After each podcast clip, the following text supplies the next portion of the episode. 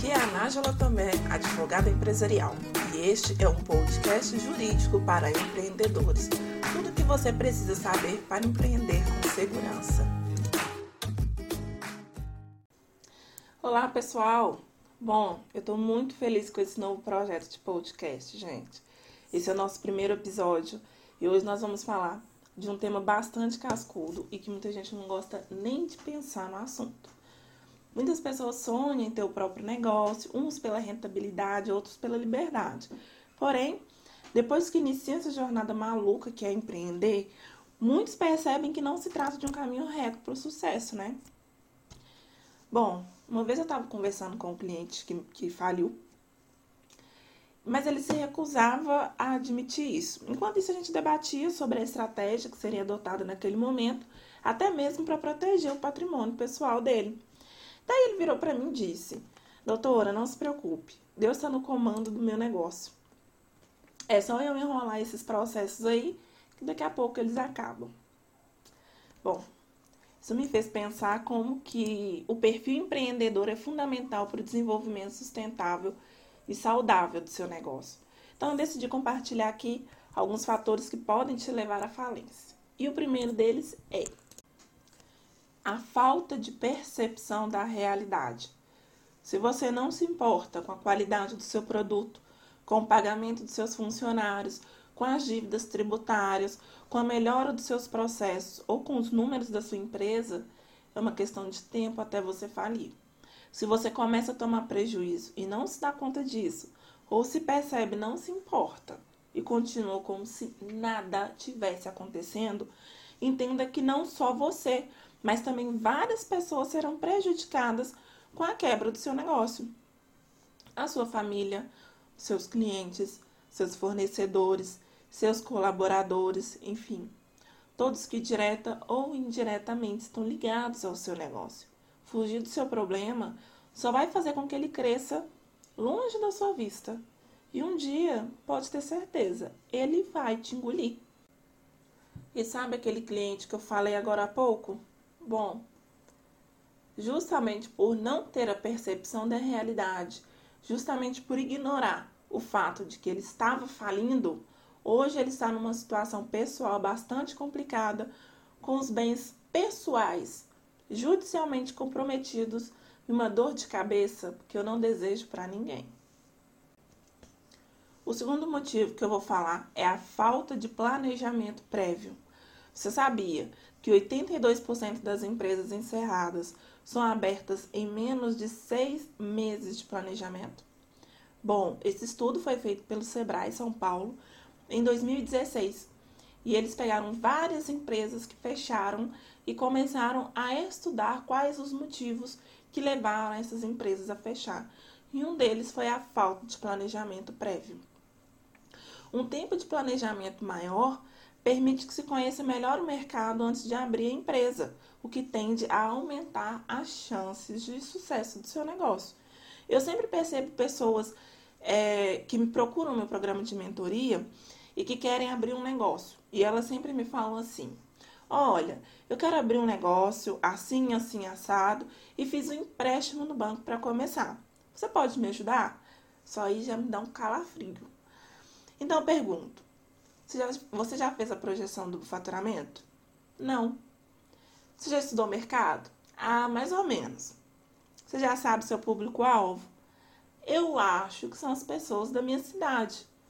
Bom, aí eu prendo o choro e explico para o meu cliente que a única certeza que ele tem até agora é que ele tem uma conta para pagar. Só. O que muita gente não entende é que nem sempre uma boa ideia é um bom negócio. Você precisa planejar, rever, planejar, rever novamente seu plano de negócio. Se você faz o plano de negócio em um dia, uma semana, pode ter certeza que você fez ele errado. Corrigir os seus erros enquanto eles estão pequenos custa muito menos do que corrigir tardiamente. É como trocar a roda com um carro andando. Então, depois de fazer o seu plano de negócios, ou até mesmo enquanto estiver fazendo ele, fale sobre a sua ideia com pessoas da área, com profissionais que podem te auxiliar, um próprio advogado, um contador, um administrador, pessoas que já têm experiência é, com esse mercado. Pesquise os hábitos do seu público-alvo, entre no universo do seu público. Isso é fundamental. Você precisa falar a mesma linguagem que ele. Esteja sempre atento à economia, ao mercado, aos padrões de consumo, entenda os seus concorrentes, faça projeções realistas de faturamento e, acima de qualquer coisa, monitore os seus resultados com frequência.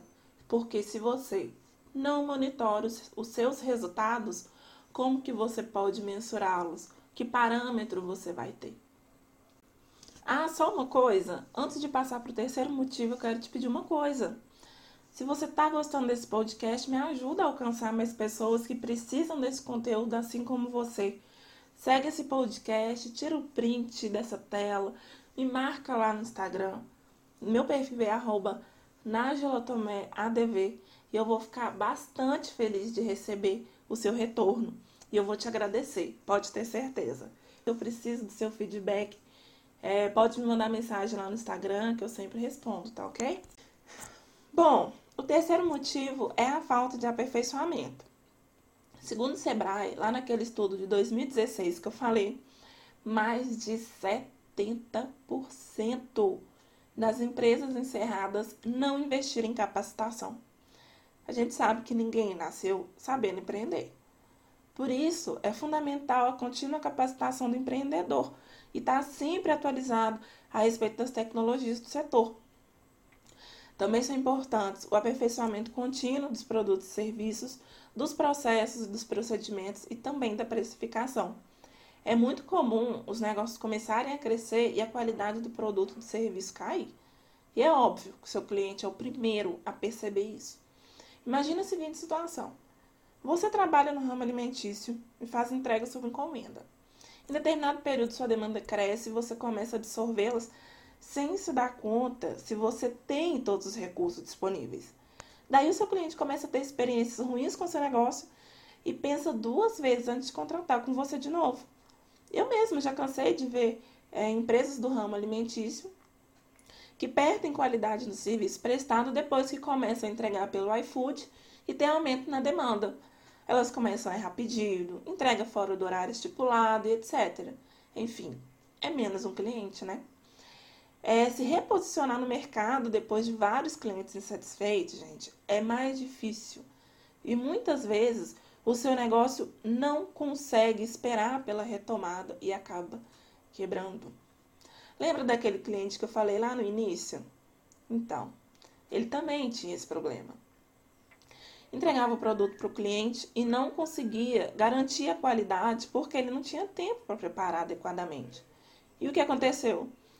quase todos os clientes desfizeram o negócio ou processaram. Inclusive, ele tem processos até hoje. E não tinha o que fazer a não ser suportar o prejuízo do serviço mal feito. Aí você pode estar se perguntando: mas eu vou fazer o que para saber? Como que eu vou saber disso? E a resposta é, é simples. Pergunta para o seu cliente. Faça sempre pesquisa de satisfação para saber o ponto forte e os pontos de melhoria do seu produto ou do seu serviço. Não, não tenha medo do feedback. As respostas do seu cliente sempre vão te impressionar e você vai ter tempo, vai ter a oportunidade para corrigir os seus erros em tempo. Agora, o último motivo que pode te levar à falência é não buscar informações. Segundo o Sebrae, mais de 65% dos empreendedores que quebraram não se anteciparam aos fatos. O que, que isso quer dizer? Basicamente, se você não estiver ligado às tendências do mercado, é provável que o seu concorrente esteja e que você fique para trás. Todas as grandes empresas estão sempre de olho nas atualidades, se adequando às novas formas de consumo para atender ou superar as expectativas de seus clientes. Essa pandemia, por exemplo, é um momento significativo de disrupção e os hábitos de consumo das pessoas estão mudando. Você já sabe qual é a tendência do seu público e o que você tem feito para adequar o seu negócio. E o seu concorrente? Você sabe o que, ele está fazendo? Você sabe o que o seu cliente está esperando de você? Se você não tem essa resposta para esse podcast agora e repense. Você precisa saber qual é o momento de mudar a direção do seu negócio. Vou falar aqui da OMO, que para mim é um dos grandes exemplos de adequação ao mercado. É, recentemente, eles passaram por uma modernização nas campanhas. Não sei se vocês perceberam, é, mas eles passaram por esse processo de modernização, incluindo homens como também responsáveis pela limpeza da casa. Para quem não se lembra, as propagandas mais antigas eram centradas em mulheres, geralmente casadas, que se preocupam com a limpeza das roupas dos filhos. Atenta às mudanças dos anseios da sociedade, a OMO repaginou suas, suas campanhas. Aí você deve estar pensando, né? Ah, mas a OMO é a OMO, né? É. E ela só é isso tudo porque ela está atenta às demandas do seu consumidor. E você está? Bom, muito obrigada a você que ouviu esse episódio até aqui e compartilhe com alguém que está precisando desse conteúdo. E lembre-se sempre de resolver os problemas enquanto eles ainda são pequenos. Você também pode ficar por dentro de tudo lá no meu Instagram, arroba Semana que vem tem mais um podcast e até a próxima.